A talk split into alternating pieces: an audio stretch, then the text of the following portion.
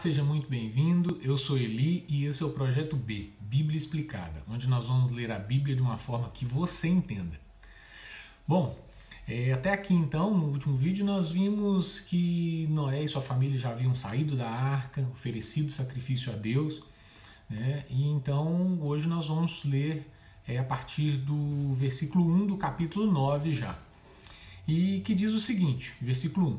E Deus abençoou Noé e seus filhos e lhes disse: Sede frutíficos e multiplicai-vos e reabasteça a terra. E o temor de vós e o pavor de vós estará sobre todo animal da terra, e sobre toda ave do céu, sobre tudo que se move, sobre a terra e sobre todos os peixes do mar. Em vossas mãos eles foram entregues. Então, Deus abençoou Noé e sua família, e essa bênção faz um paralelo entre Noé e Adão. Também a mesma bênção e ordem. Sede frutíferos, multiplicai-vos e enchei a terra. Assim como Adão deu início ali a toda a humanidade, agora que toda a vida foi destruída, Noé e sua família também deveriam fazer o mesmo. E o homem também continua dominando sobre toda a criação, sobre todos os animais, com uma diferença. Já não existe agora é, aquela relação harmoniosa entre os animais e o homem, assim como havia no Éden. Então imagine um animal selvagem é, agora com medo do homem, né, como disse no versículo, é, o temor é, estará, o seu temor estará sobre eles, né? Então o, o animal ele já não tinha aquela relação harmoniosa com o homem. Imagina um animal selvagem com medo do homem, acuado, ele pode ser perigoso. E é a situação mais ou menos que nós vivemos até hoje. Então não era mais aquela harmonia como era no Éden antes do pecado. Versículo 3 continua dizendo: Toda coisa viva que se move será por alimento para vós. Assim como a erva verde, eu vos tenho dado todas as coisas. Então aqui, é, agora Deus dá uma nova ordem, restabelece ou, a, como diz, amplia né, as possibilidades alimentares do homem. Interessante isso, né?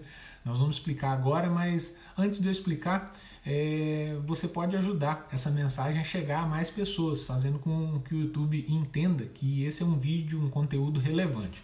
Para isso, né, é, deixa seu like, se inscreve no canal, ativa as notificações para que você fique por dentro né, de tudo que a gente for colocando aqui e também ajude, né, abençoe a vida de outras pessoas que vão receber essa mensagem também, ok?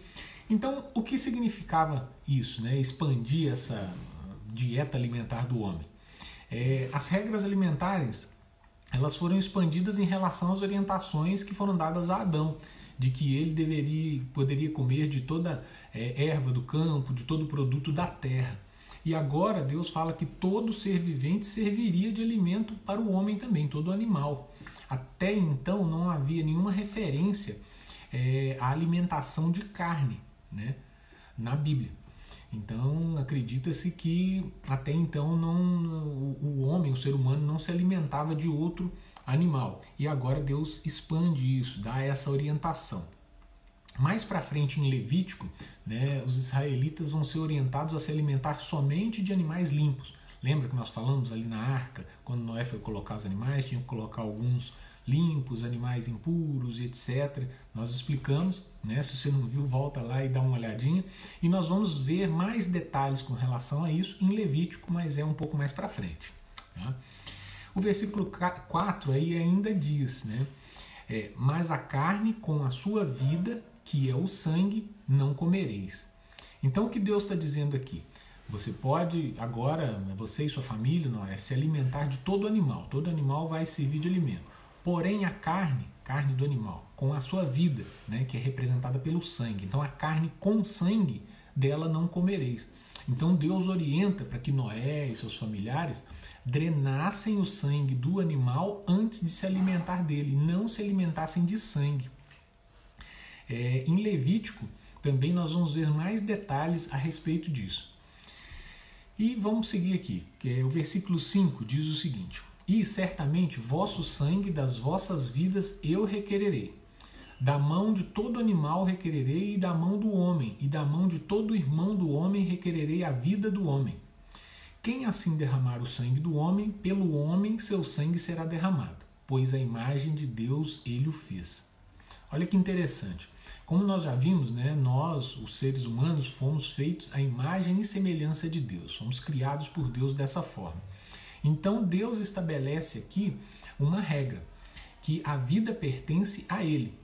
Então, se qualquer ser humano tivesse a vida tirada por outro ser humano, esse ser humano executor ou assassino teria também a sua vida tirada. Então é uma, vamos dizer assim, uma regra, uma lei, uma condenação. Vejamos que isso nós estamos falando lá da época de Noé, né? Essa, vamos dizer assim, é, havia ali uma pena de morte estabelecida pelo próprio Deus. Mas isso é na época de Noé. Todo o desenrolar da história bíblica vai transformar muito isso, mas é uma coisa que nós vamos ver no desenrolar é, da história. Agora, no momento, é importante só a gente entender o contexto ali do versículo em Gênesis.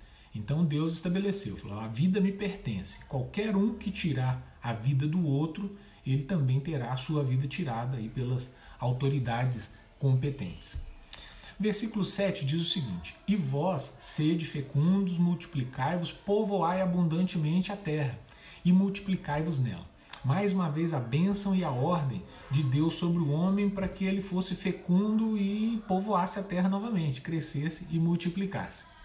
Versículo 8: E Deus falou a Noé e a seus filhos com ele, dizendo: E eu, eis que estabeleço meu pacto convosco, e com vossa semente depois de vós, e com toda criatura vivente que está convosco, das aves, do gado, de todo animal da terra convosco de todos os que saem da arca e todo animal da terra. E eu estabelecerei o meu pacto convosco. Não será mais destruída toda a carne pelas águas de um dilúvio, nem haverá mais dilúvio para destruir a terra. Aqui Deus então faz um pacto com o ser humano de que nunca mais iria destruir a terra com um dilúvio ou com águas. Bom, versículo 12 continua dizendo: E Deus disse: Este é o sinal do pacto que fiz entre mim e vós e toda criatura vivente que está convosco, para as gerações perpétuas. Eu ponho o meu arco na nuvem, diz o versículo 13, e isto será por sinal do pacto entre mim e a terra.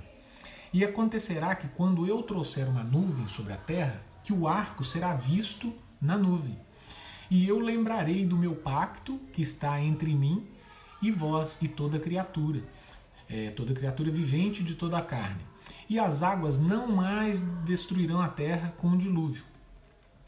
E o arco estará na nuvem, e eu olharei para ele, para que eu me lembre do pacto eterno entre Deus e toda criatura vivente de toda a carne que está sobre a terra. E o versículo 17 diz: E Deus disse a Noé: Este é o sinal do pacto que eu estabeleci entre mim e toda a carne que está sobre a terra.